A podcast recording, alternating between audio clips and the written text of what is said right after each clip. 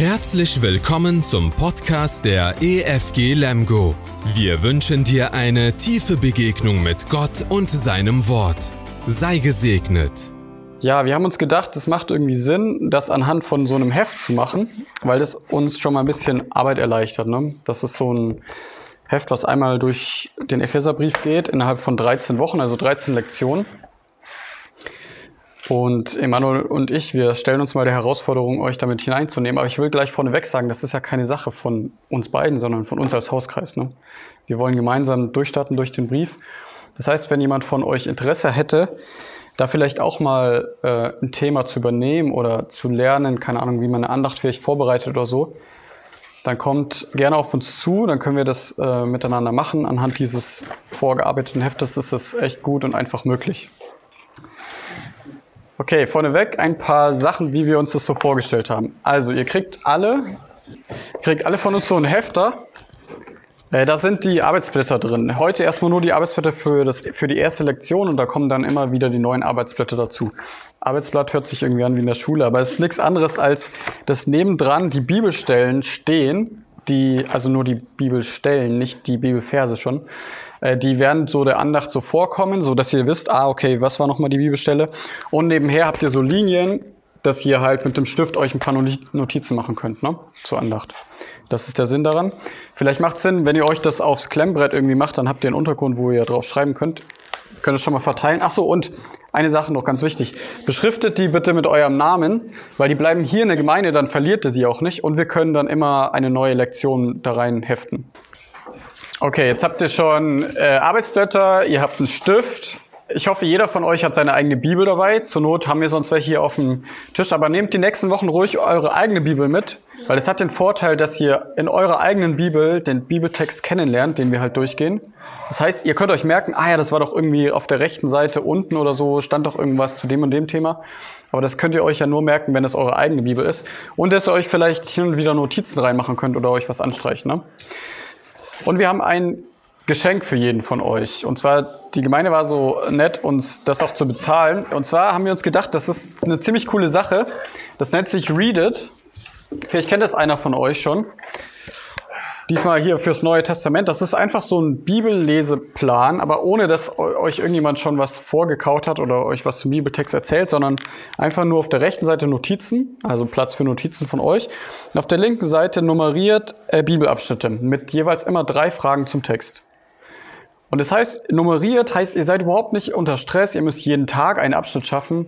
Nee, vielleicht klappt es ja einen Tag mal nicht, dann macht ihr halt mal zwei an einem Tag oder ihr habt richtig Bock, macht mal drei oder vier. Also ihr seid da nicht irgendwie darauf angewiesen, dass das täglich immer sein muss. Und ihr könnt auch ganz ja, ihr könnt selber rauswählen, was euch gerade in, äh, interessiert, welches Buch. Ne? Hier sind alle Bücher vom Neuen Testament drin und daneben halt äh, sich bisschen Notizen machen. Also mir hat es voll geholfen, so in den Text reinzusteigen, den besser zu verstehen und auch auf mich anzuwenden, weil die letzte Frage ist immer so eine persönliche, was hat das jetzt mit mir zu tun? Und da kommt man so ein bisschen ins Nachdenken, ja, was will Gott mir eigentlich gerade durch diesen Text sagen? Ne? Und das hilft, sich das zu notieren, weil ich habe gemerkt, wenn ich dann am nächsten Tag das aufschlage, sehe ich so das, was ich am vorigen Tag geschrieben habe und kann mich nochmal daran freuen, was Gott mir eigentlich sagen wollte an dem Text. Ne? Und unsere Idee war, äh, hier gibt es auch ungefähr 13 Lektionen. Ich glaube, es sind so 16 Lektionen für den Epheserbrief, also 16 so Abschnitte. Die ähneln sich ziemlich genau den 13 ähm, Lektionen, wie wir durch den Epheserbrief gehen. Und die Idee ist jetzt, dass ihr quasi vorbereitend für jede Lektion den Bibelabschnitt fürs nächste Mal schon vorliest, anhand dieses Buches. Das dürft ihr auch mit nach Hause Genau, das dürft ihr mit nach Hause nehmen, dürft ihr beschriften. Allerdings wir machen ein Commitment, also eine Vereinbarung, dass jeder, der sich eins mitnimmt, der das auch wirklich macht. Also nicht mitnehmen und dann einfach irgendwie ins Bücherregal stellen, weil dann bringt das Ganze überhaupt nichts. Dann ist es besser, ihr verwendet das Buch oder das Buch kann für jemand verwendet werden, der es auch gebrauchen möchte. Aber wir wollen euch einfach einladen, da mit, durch, mit uns durch die 13 nächsten Wochen durch den Epheserbrief zu gehen. Ne? Das würde ja für euch bedeuten, nur ein Abschnitt in der Woche müsstet ihr lesen. Das sind immer nur so sechs bis vielleicht zehn Verse maximal. Und die drei Fragen dazu, es dauert 10 bis 15 Minuten in etwa. Genau. Dürft ihr euch spät. Cool. Von wem kam es? Jo. Von dir, ne? Von Emanuel und mir, genau. Und die Gemeinde haben wir angefragt, ob wir die halt äh, über sie besorgen dürfen. Und die waren so bereit, uns das zu spenden, sozusagen. Genau. Ihr braucht sie jetzt nicht. Äh, ich lege sie hier hin, dann könnt ihr euch später einfach mitnehmen ne? und könnt dann fürs nächste Mal den Abschnitt lesen. Okay, cool. Jetzt haben wir das ganze Organisatorische hinter uns. Dann lass mich einmal noch kurz beten und dann steigen wir ein, okay? Mein Herr, ich danke dir, dass wir uns treffen dürfen jetzt hier in der Runde. Danke dir, dass das möglich ist und dass wir auch gemeinsam jetzt einsteigen dürfen in dein Wort. Ja, das ist dein heiliges Wort, was du geschrieben hast, was auch noch heute uns was sagen möchte. Herr, du hast deinen Heiligen Geist benutzt, damit du durch Menschen wie zum Beispiel Paulus ähm, Dinge vermittelst, die dir wichtig sind. Dass du dich selbst als Person, als Gott uns vorstellst und wir dich dadurch kennenlernen dürfen und auch uns besser kennenlernen dürfen, wie wir in Beziehung zu dir stehen danke dir für den Epheserbrief. Ich danke dir für Paulus, dass er ihn so verfasst hat, dass er auch für, heute, für uns heute noch verständlich ist. Und ich bitte dich jetzt um ganz viel Weisheit und Gnade und auch ja, Konzentration für uns alle, dass wir einfach dranbleiben und verstehen, was du uns sagen möchtest. Amen. Okay, am Anfang einmal kurz so die Einleitung. Ich meine, wir sind ja jetzt ähm, bei den Gottesdiensten genau an der Stelle, wo Paulus die Epheser kennengelernt hat. Letztes Kapitel war das, äh, Kapitel 19, Apostelgeschichte 19. Da ist Paulus auf seiner zweiten Missionsreise unterwegs, kommt an Ephesus vorbei, bleibt kurz da und die Leute sagen, boah, voll cool, Paulus, was du uns zu erzählen hast, bleib doch noch länger bei uns. Aber Paulus sagt, nee, Leute, tut mir leid, ich muss weiter, aber ich komme noch mal zu euch. Dann geht er eben weiter seine zweite Missionsreise, geht wieder zurück, Jerusalem, Antiochia und dann startet er in die dritte Missionsreise. Und das ist ja hier das, was wir auch heute gesehen haben. Also Antiochia nach Ephesus, Troas und dann geht er rüber über Griechen, Griechenland. Genau, das heißt, hier ist er zum ähm, zweiten Mal in Ephesus. Und das lesen wir dann auch in Apostelgeschichte ähm, 19, ist das dann? Genau, 19 wo er dann drei Jahre lang ja da bleibt und er unterrichtet dort auch in der Synagoge und so weiter und ähm, in so einer Schule. Wir können das mal aufschlagen. Apostelgeschichte 19 ab Vers 1. Apostelgeschichte 19, Vers 1. Also Paulus, der ähm, blieb drei Jahre lang in Ephesus und dann gab es ja so ein bisschen Verfolgung. Ne? Die Juden wollten nicht, dass er da ist. Ihr könnt euch vielleicht an die Predigt von vor zwei Wochen erinnern, von Alexander, wo es darum ging, dass es dann so einen Aufstand gab wegen den Götzenbildern und so weiter und dass die Jünger verfolgt worden sind. Das ist alles in Ephesus geschehen. Ähm, genau, und wir lesen mal Kapitel 19, Vers 1 und dann 8 bis 10. Also Vers 1. Ich habe hier die Schlachterübersetzung. Es geschah aber, während Apollos in Korinth war, dass Paulus, nachdem er die höher gelegten Gebiete durchzogen hatte, nach Ephesus kam. Und als er einige Jünger fand, sprach er zu ihnen, habt ihr den Heiligen Geist empfangen und so weiter und so fort. Und dann ab Vers 8. Und Paulus, also und er, ging in die Synagoge und trat öffentlich auf, indem er drei Monate lang Gespräche führte und sie zu überzeugen versuchte von dem, was das Reich Gottes betrifft. Dabei etliche sich verstockten und sich weigerten zu glauben, sonderten, nee, sondern den Weg vor der Menge verleumdeten, trennte er sich von ihnen und sonderte die Jünger ab und hielt täglich Lehrgespräche in der Schule eines gewissen Tyrannus. Das geschah zwei Jahre lang, so dass alle, die in der Provinz Asia wohnten, das Wort des Herrn Jesus hörten, sowohl Juden als auch Griechen. Das ist also die Station. So ist, kann man sich vorstellen, die Gemeinde in Ephesus entstanden. Paulus ist gekommen, hat in die Leute investiert, hat gemerkt, einige wollen mehr hören, andere nicht. Da hat er gesagt, gut, die, die mehr hören wollen, kommt, wir gehen in so eine Schule. Die gab es früher oft, so Philosophenschulen. Diesmal halt eine Schule von Tyrannus.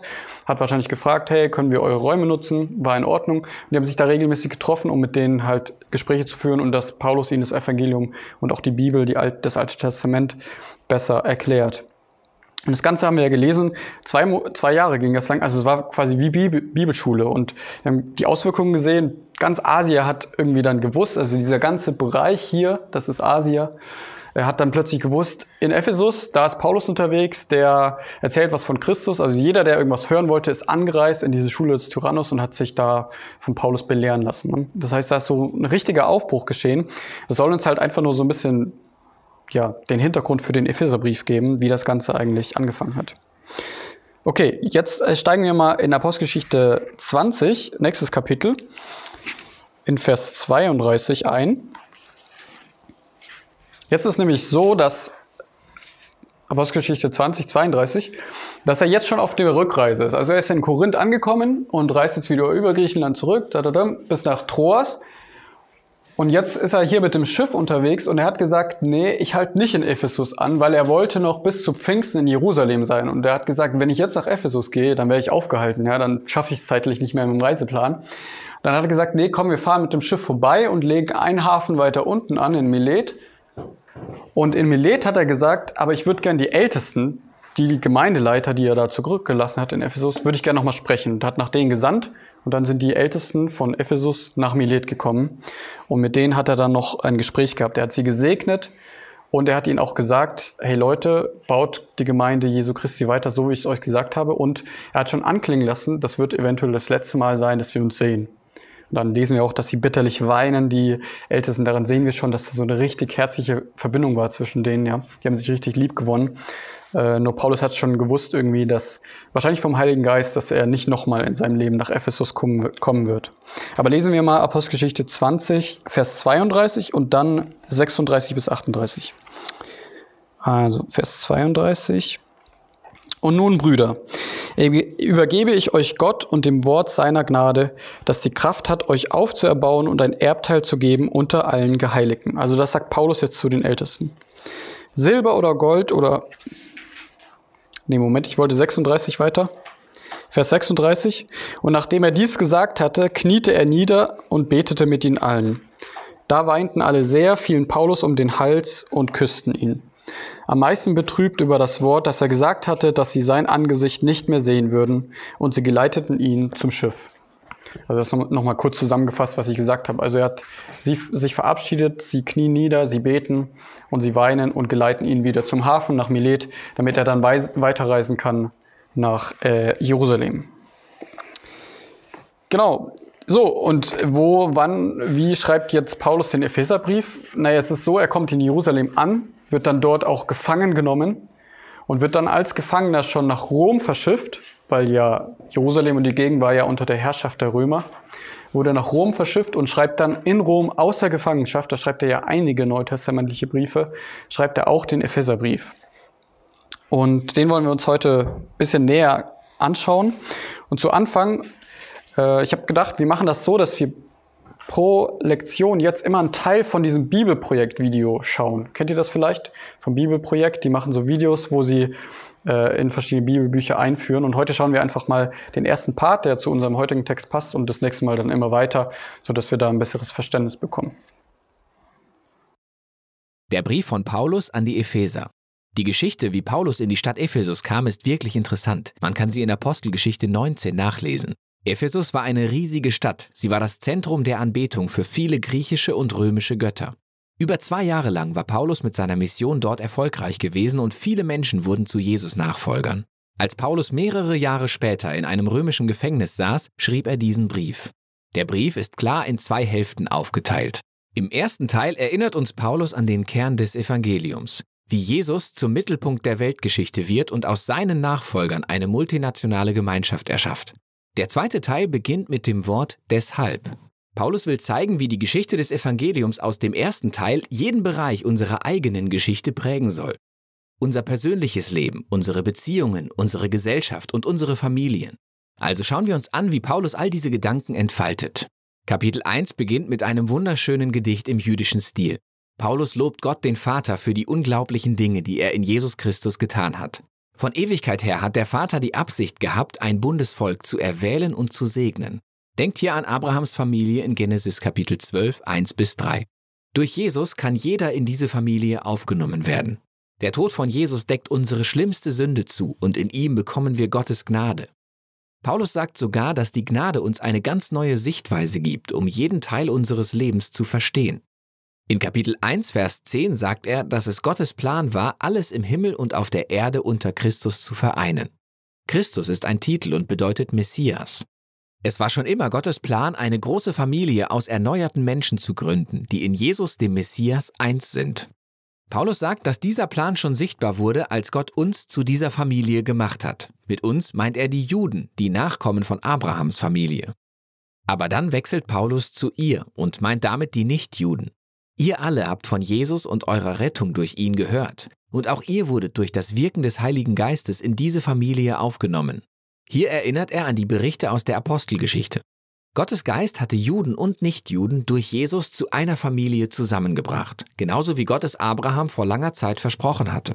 Es ist auch interessant, dass Paulus am Anfang des Gedichts von Gott dem Vater spricht, dann von Jesus dem Sohn und hier am Ende vom Heiligen Geist. Alle drei arbeiten an der Geschichte des Evangeliums zusammen. Das ist echt cool. Also wenn ihr euch eins nach diesen 13 Wochen merken solltet, wenn ihr den Epheserbrief im Kopf habt, dann ist das diese Zweiteilung.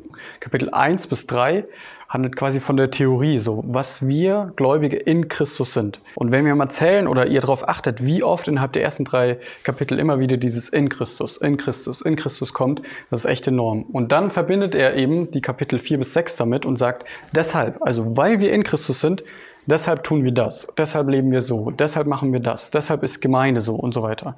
Also das habt einfach im Hinterkopf, wenn wir so die nächsten Wochen da durchgehen.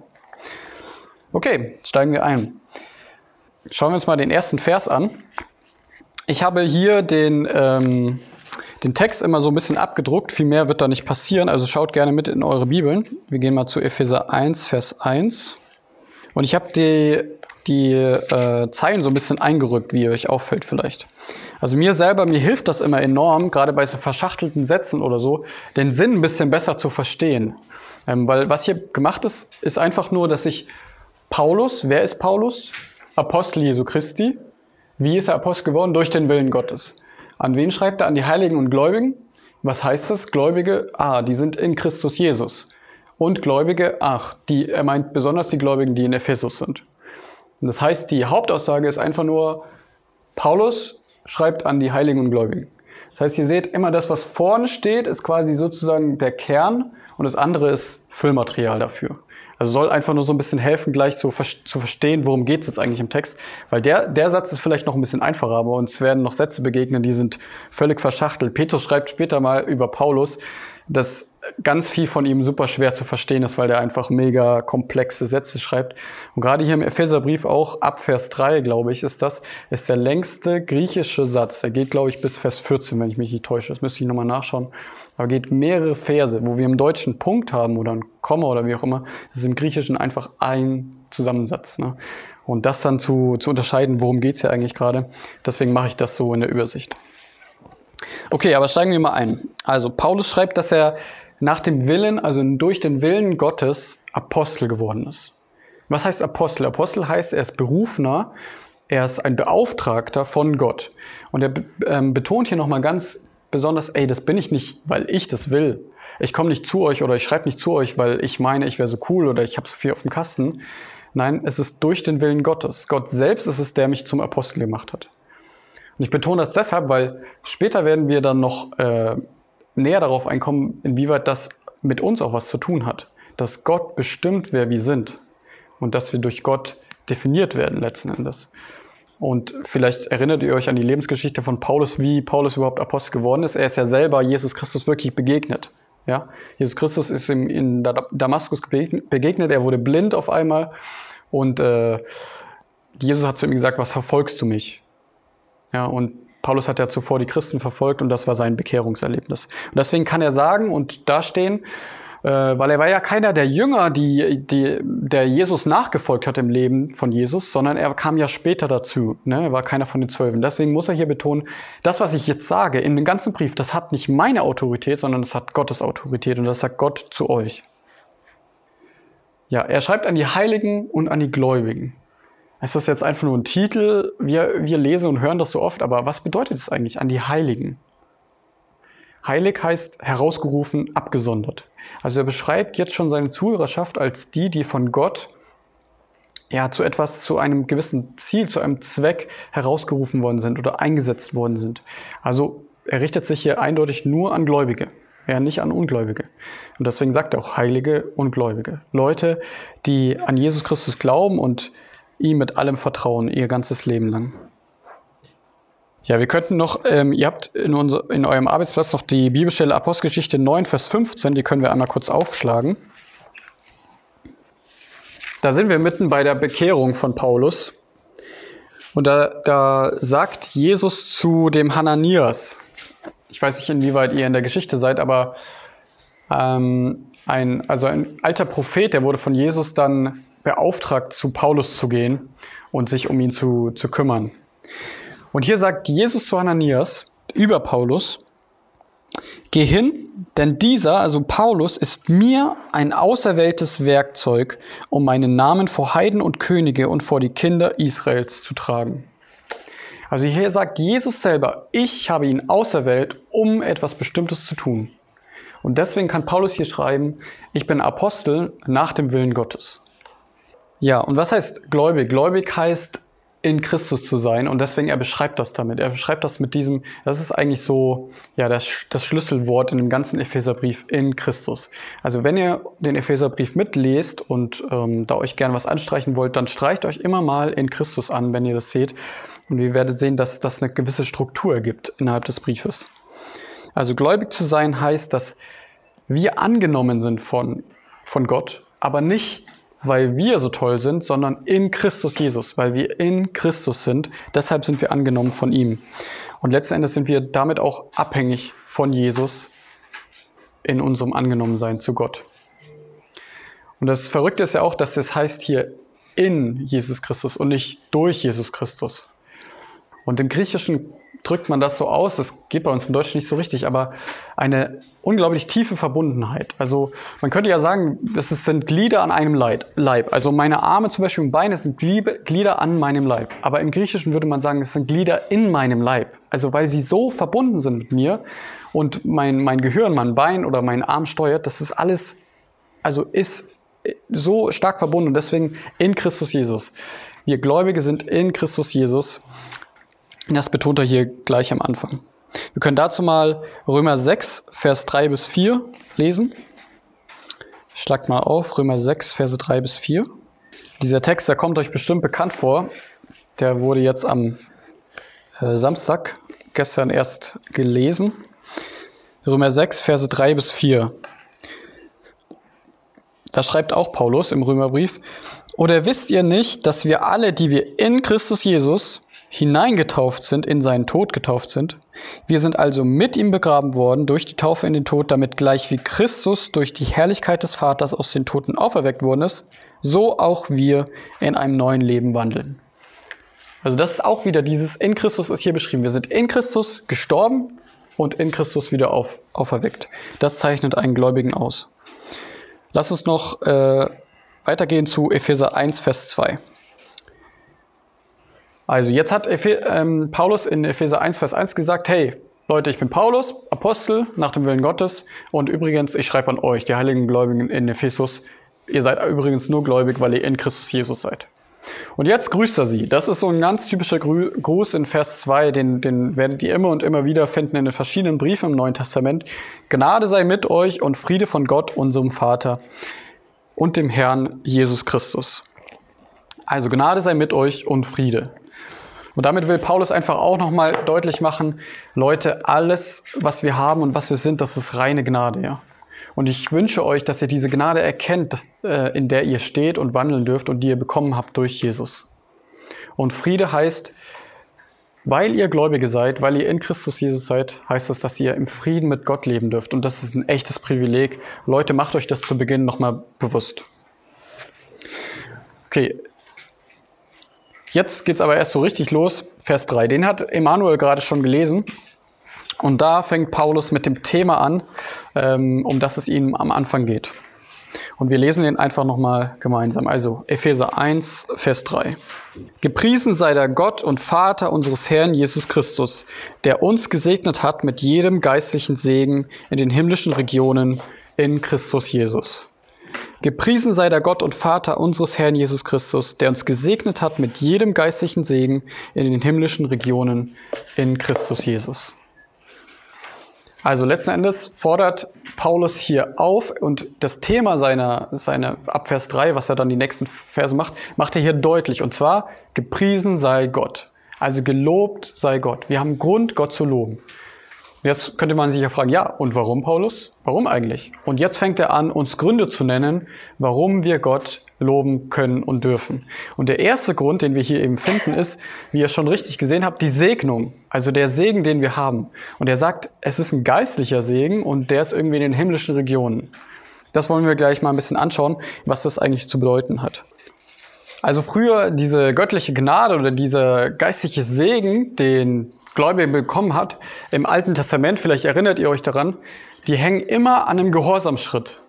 Die hängen immer daran, ihr bekommt das Land so und so, wenn ihr dies und das tut. Ja? Ihr seid mein Volk, wenn ihr meine Gebote haltet zum Beispiel. Also es gibt so viele Zusagen an das Volk Israel im Alten Testament, die aber immer an eine Bedingung geknüpft sind, gewisse Dinge einzuhalten, wie, das, wie die zehn Gebote zum Beispiel oder ähnliches. Ja? Und das brauchen wir als Schablone dafür, warum das so besonders ist, dass er jetzt die Segnungen hier rausholt und sagt plötzlich, Leute, macht euch klar, ihr seid gesegnet mit allen geistlichen Segnungen. Und er sagt hier alle. Er sagt nicht mit ein paar oder mit den wichtigsten, sondern mit allen geistlichen Segnungen in den himmlischen Regionen. Okay, warum ist das jetzt was Besonderes? Naja, weil das bis vor kurzem war das noch überhaupt undenkbar, weil jemand, der mit allen geistlichen Segen gesegnet ist, der musste alles perfekt machen vor Gott. Und erst dann würde er vollen Segen bekommen. Und hier sagt Paulus, Leute, macht euch das mal bewusst. Ihr seid schon als Gläubige und Heilige, die ich euch anspreche, ihr seid gesegnet mit allen geistlichen Segen, äh, Segnungen aus den himmlischen Regionen. Und das allein, was schreibt er? In Christus. Der Grund, warum wir schon gesegnet sind, ist, weil Jesus Christus gestorben ist, weil Jesus Christus das perfekte Leben gelebt hat, weil Jesus Christus alle Gebote gehalten hat, weil Jesus Christus alle Bedingungen eingehalten hat, die Gott gestellt hat für diese geistigen Segnungen, und weil er für uns gestorben ist und auch verstanden ist. Und wir haben vorhin gelesen in Römer 6, wir sind mit ihm gestorben, mit ihm auferstanden, also gehören auch mit ihm uns diese geistlichen Segnungen, die Jesus Christus verheißen sind.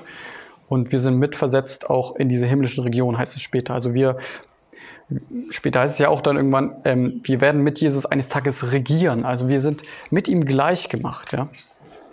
Nochmal eine Rückfrage, ich weiß nicht, ob das jemand weiß, aber ähm, ich glaube, ist das tatsächlich immer noch so bei den Juden, also nicht bei den christlichen Juden, sondern bei den normalen Juden, dass dass äh, die quasi anstreben, perfekt zu sein und immer noch mit dem Gedankenspiel äh, oder quasi im Kopf haben, dass sie sonst nicht ins Himmelreich kommen, weil die haben, sind ja vom Glauben nochmal ein bisschen anders als äh, die Christen, glaube ich. Weiß das jemand?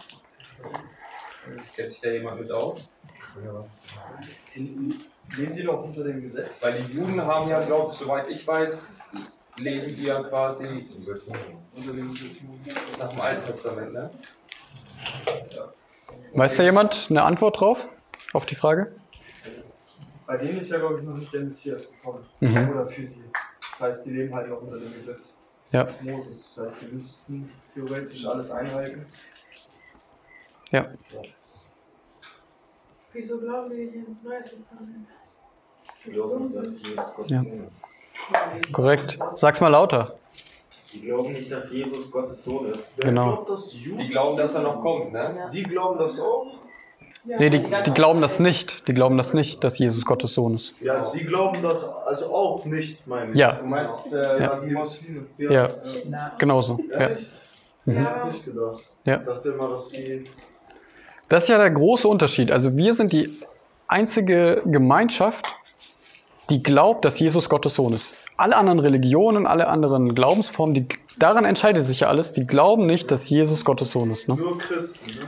Muslime nicht, ja, nur Christen. Ja, Muslime nicht. Und eben die Juden auch nicht. Das ist so krass. Diese, äh, schaut mal in eure Bibel, also hier, wenn ich gucke, wo fängt das Neue Testament an? Bei mir. Ist hier ungefähr, ne? Also das hier ist das Neue Testament und das ist das Alte Testament. Und dieses ganze Alte Testament, die ist voll von Verheißungen. Das fängt an in, am ersten Mose, dass, dass Gott einen Widersacher schenken wird, ne? der der Schlange den Kopf zertreten wird. Und es geht weiter und weiter und weiter. Und durch die Propheten hindurch auch sagt Gott, da wird ein Messias kommen, ein Retter und so weiter. Und dann ist Jesus gekommen. Und Gott hat auch gesagt, dies ist mein Sohn, ne? an, an der Taufe von, von Jesus.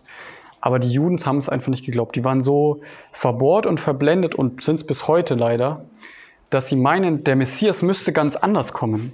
Der Messias müsste als Herrscher, der Messias müsste als König im weltlichen Sinne kommen. Also er müsste mit Kraft und Macht und Majestät, er muss hier alles niederreißen und er muss sichtbar irgendwie ein neues Königreich erschaffen. Und erst dann würden sie jemanden als Messias anerkennen. Ne? Und trotzdem sagen wir, also sagt man, dass Israel das heilige Land ist. Ja. Dass, dass Gott seine Hand so richtig, also nochmal mehr Irgendwie war das Ganze.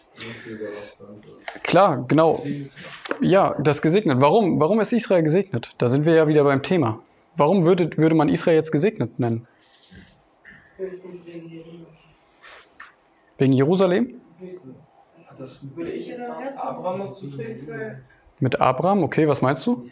Man hat halt gesagt, dass Abraham, wie war das?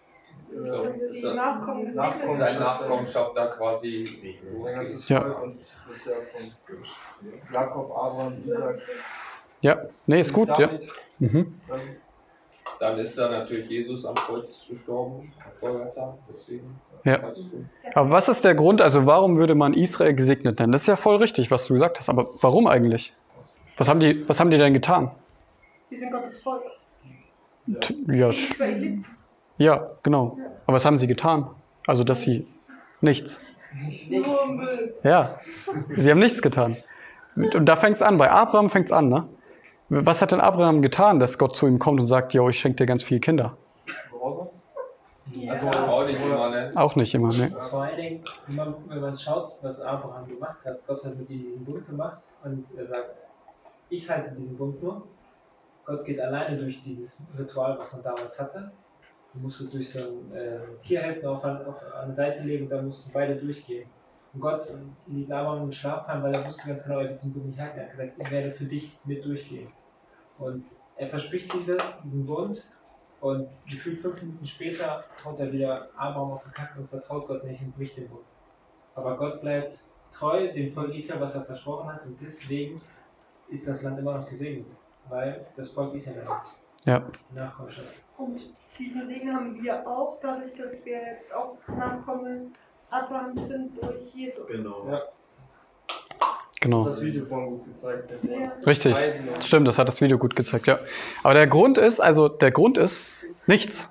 Der Grund ist, weil Gott es so wollte. Ganz einfach. Ja. Das ist so verrückt, weil das Volk Israel und Abraham hat, hat, hat nichts gemacht dafür, dass sie gesegnet sind. Ja? Und genauso trifft es doch auch auf, auf uns zu. Was habt ihr Täuflinge schon gemacht, das euch zur Taufe geführt hat?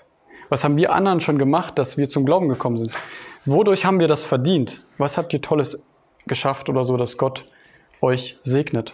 Nichts, oder? Ich stehe hier und kann sagen, ich habe nur Kacke gebaut. Und ich hätte nichts vorzuweisen vor Gott, warum er mich segnen sollte oder beschenken sollte mit irgendwas. Paulus sagt später mal, er ist der geringste unter allen ne, und der größte Sünder, weil er genauso festgestellt hat, ey, ich habe die Christen verfolgt, ich habe Freude daran gehabt, Nachfolger Jesu zu töten. Ich war ein Mörder und ich war ein Verfolger von Gott selbst. Womit habe ich es verdient, ein Apostel Jesu Christi zu sein? Ne? Und er sagt am Anfang nach dem Willen Gottes, weil Gott es so wollte.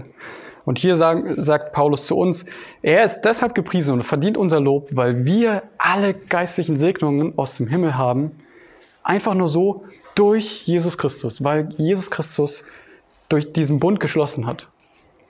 Und weil wir mit Jesus Christus eben diese Segnungen annehmen dürfen. Jetzt fragt man sich aber vielleicht, äh, was sind denn jetzt die Segnungen, Paulus? Werd mal ein bisschen konkreter. Hier, hier sagst du alle Segnungen, aber was bedeutet das denn jetzt? Und deswegen schreibt er weiter und wird uns jetzt so ein paar Segnungen aufzeigen. Ab Vers 4 dann. Lesen wir mal kurz wieder Epheser. Ich muss mal da hinblättern nochmal. Okay, Epheser 1, Vers 4. Also der uns gesegnet hat mit jedem geistlichen Segen in den himmlischen Regionen in Christus, wie er uns in ihm auserwählt hat vor Grundlegung der Welt, damit wir heilig und tadellos vor ihm seien in Liebe.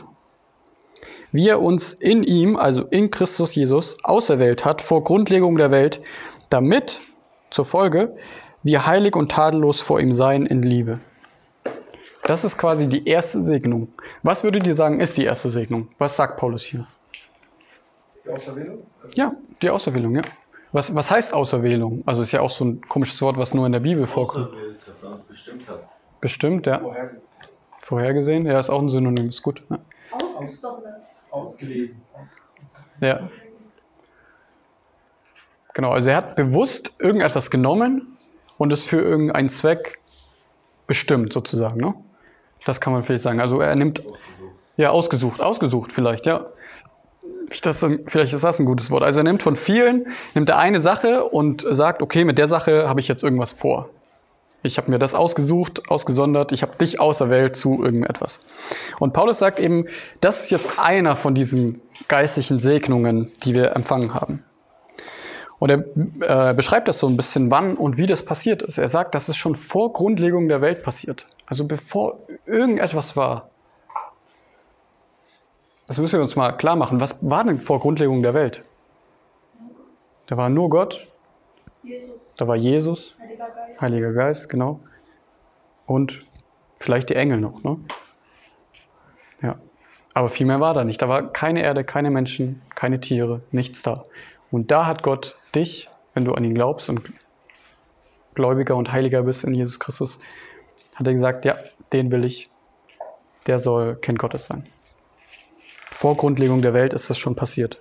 Und das ist eine echte Segnung, weil vor Grundlegung der Welt, natürlich haben wir da noch nicht existiert. Das heißt, wir haben gar nicht eine Möglichkeit gehabt, Gott einen Grund zu geben, das zu tun, was er getan hat.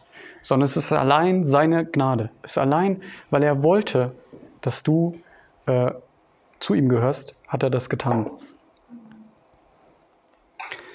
Und das zeigt uns auch irgendwie so eine heftige Eigenschaft von Gott. Manchmal denken wir vielleicht viel zu klein von ihm oder vielleicht die meiste Zeit. Vielleicht ist auch also ein Grundproblem in unserem Christenleben, dass wir die ganze Zeit nur irgendwie ans Hier und Jetzt, an die Welt denken und so und vergessen eigentlich, für wen wir leben. Dass wir hier einen Blick bekommen, dass Gott ewig ist, dass für Gott keine Zeit gibt, dass Gott von Anfang an existiert und in Ewigkeit existieren wird. Und dass Gott so groß ist, dass er die Macht hat und so souverän ist, einfach zu tun, was er will. Und noch bevor er die Welt geschaffen hat, auch Dinge auszusondern, auszusuchen, wie auch immer. Okay, lesen wir dazu einmal kurz Jesaja. Das ist ein alttestamentlicher Prophet, also im Alten Testament, ziemlich weit hinten. Jesaja, Kapitel 42, Vers 1.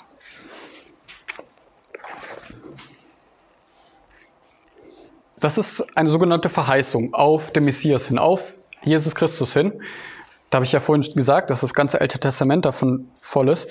Aber warum, warum lesen wir das jetzt? Weil deutlich gemacht wird, wenn wir in Adam sind, dann sind wir verloren, sind wir sündhaft. Wenn wir aber in Christus sind, sind wir auserwählt als Kinder Gottes. Die Frage ist nur, wie können wir in Christus sein? Und da habe ich ja vorhin gesagt, wir sind mit Christus gestorben und wieder auferweckt. Das heißt, wir haben alles quasi, was Christus getan hat, wird uns angerechnet. All diese Gebote, die er gehalten hat, sein perfektes Leben, das wird uns alles angerechnet. Sein Tod wird uns angerechnet, seine Auferstehung wird uns angerechnet, seine Herrschaft später in Ewigkeit, die wird uns angerechnet. Wir werden mit ihm herrschen. Wir werden Engel richten. Das heißt, all das, was Jesus Christus erwirkt hat, wird uns einfach geschenkt und angerechnet. Und jetzt lesen wir im Alten Testament, was Jahrhunderte vor Jesus verheißen worden ist, äh, Kapitel 42, also Jesaja 42, Vers 1. Da sagt Gott, siehe, das ist mein Knecht, den ich erhalte, mein Auserwählter, an dem meine Seele wohlgefallen hat. Ich habe meinen Geist auf ihn gelegt, er wird das Recht zu den Heiden hinaustragen. Das heißt, Jesus ist der erste Auserwählte Gottes.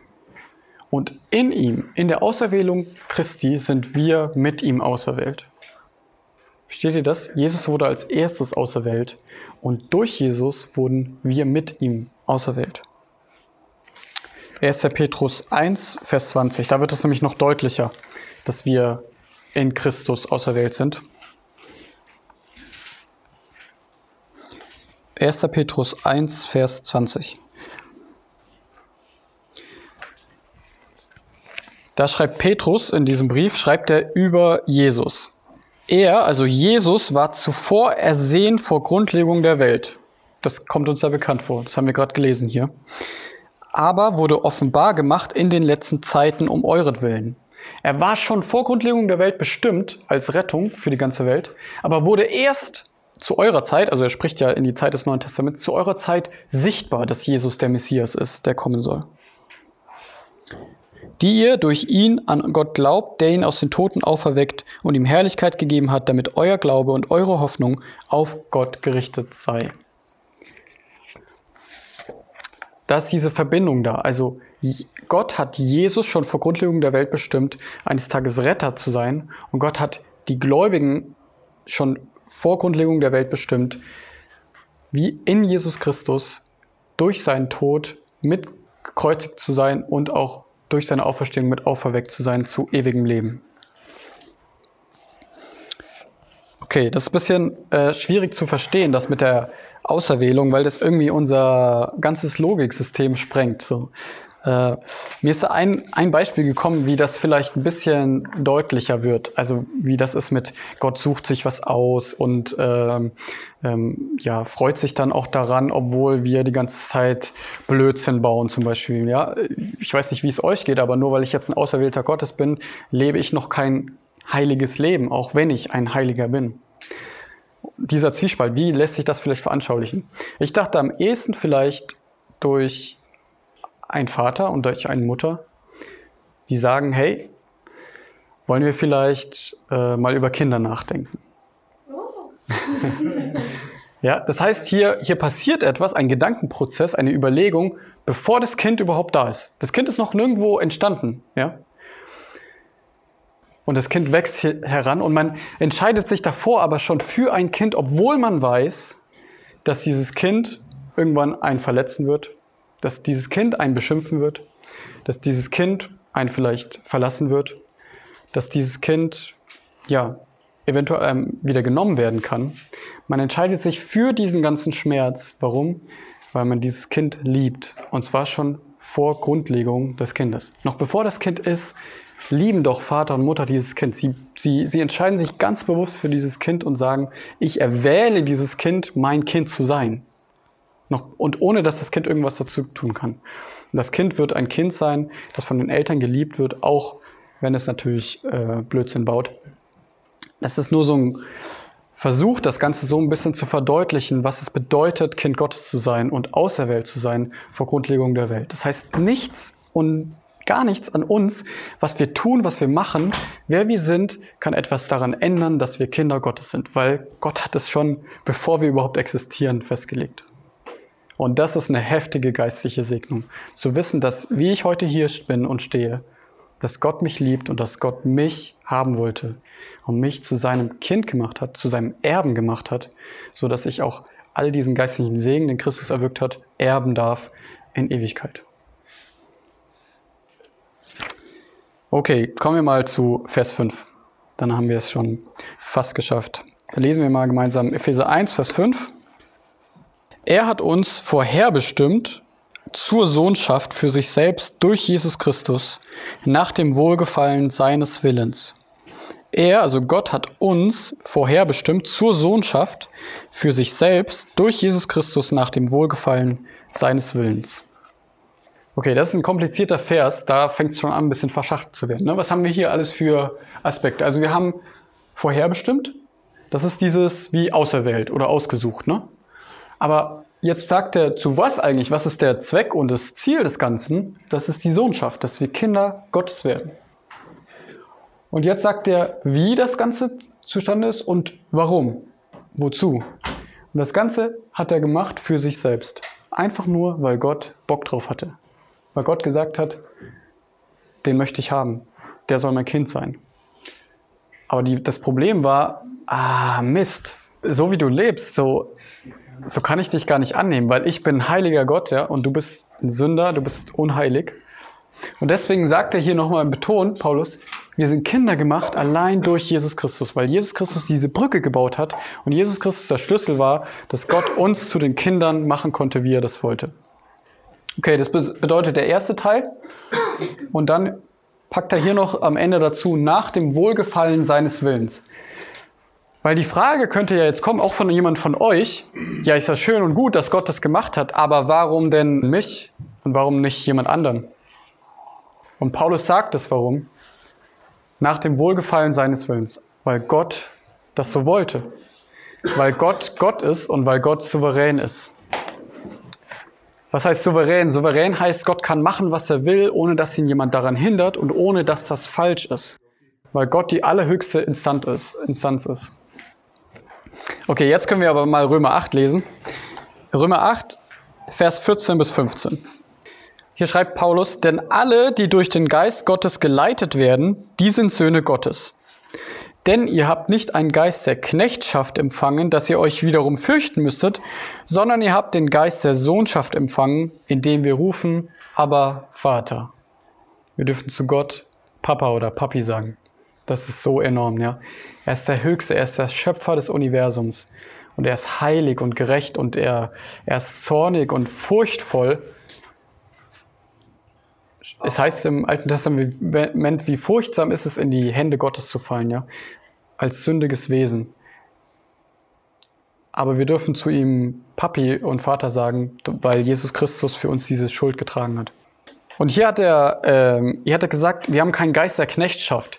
Und er verwendet da ein Bild. Damals gab es ja auch Sklaven. Ne? Und die Sache war die, dass ähm, wenn Kinder von einem Besitzer zum Beispiel aufwachsen, dann wurden sie einem Sklaven anbefohlen, der über sie wacht und hütet. Das heißt, da mussten sie sich fürchten vor Schlägen und so weiter. Der hat sie halt erzogen. Aber als sie dann volljährig geworden sind, die Kinder, wurden sie in den Stand der Sohnschaft oder Tochterschaft gehoben. Das heißt, über den Sklaven hinweg und waren jetzt äh, wieder, ja, durften das Haus sogar mit, mit verwalten und so weiter. Und das sagt er hier. Ihr habt keinen Geist der Knechtschaft. Also da ist niemand anderes Fremdes mehr, der über euer Leben regiert, sprich der Teufel oder das Böse, sondern ihr seid von mir da herausgerissen worden und habt ja jetzt den Geist der Sohnschaft empfangen und seid jetzt Söhne und Töchter von mir, von dem Höchsten. Und deswegen müsst ihr euch auch gar nicht mehr unter das Böse verknechten lassen, sozusagen. Ja, können wir uns Vers 6 widmen. Der hängt hier direkt mit dran.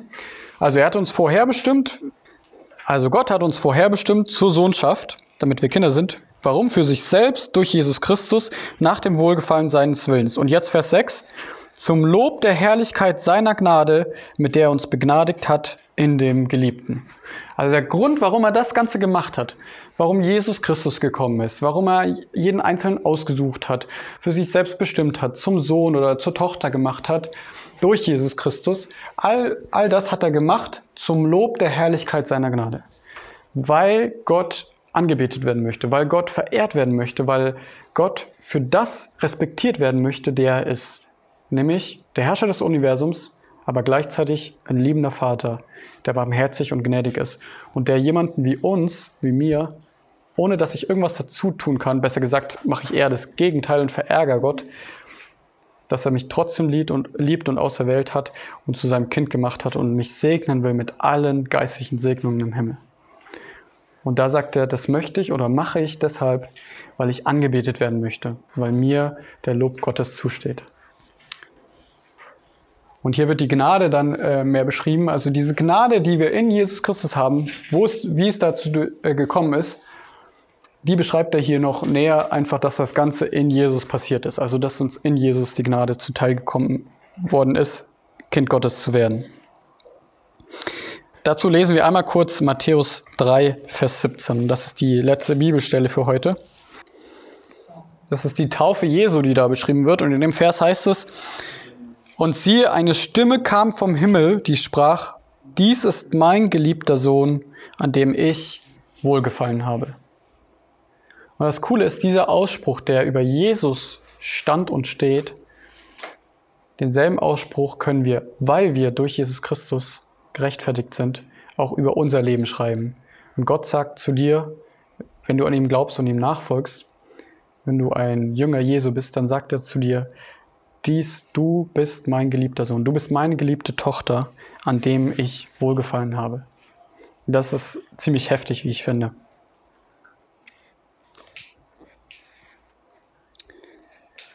Okay, also heute in dem Text, in den ersten Vers, sechs Versen von Epheser ging es darum, dass Paulus Gott lobt. Warum? Weil wir geistliche Segnungen empfangen in Jesus Christus.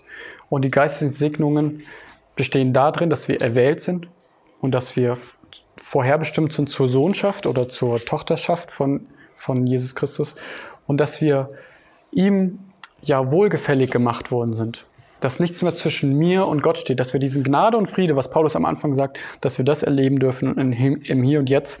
Und das sollte uns, und das steht am Ende, zum Lobpreis bringen. Und deswegen passt es, glaube ich, ganz gut, dass wir jetzt noch ein Lied singen. Und zwar singen wir, kommt Preis und lobet unseren Gott. Aber kommt, bevor wir das Lied singen, möchte ich einmal kurz beten und auch so Gott Danke sagen dafür, dass er echt heftig ist und das gemacht hat durch Jesus Christus, dass wir einfach hier stehen dürfen, darüber reden dürfen, ohne dass wir irgendwas dafür getan haben. Ja, mein Herr, da möchte ich gleich so zu dir kommen und äh, zu dir sagen, aber Vater, das ist verrückt, dass ich das sagen darf zu dir, zu dir, der du der Herrscher und Schöpfer des Universums bist. Aber ich möchte danken und dir Lob bringen und Ehre bringen, Herr, weil ich gar nichts getan habe. Ich habe nur Mist gebaut. Aber ich danke dir, dass du mich annimmst und mich ausgesucht hast, vorherbestimmt hast, dein Kind zu sein und dein Kind zu werden. Danke dir, dass mir das niemand nehmen kann und dass ich hier auf Erden diese Sohnschaft, diese Tochterschaft schon ausleben darf. Danke dir, Gott, dass du mich so sehr liebst, obwohl ich immer wieder Mist baue.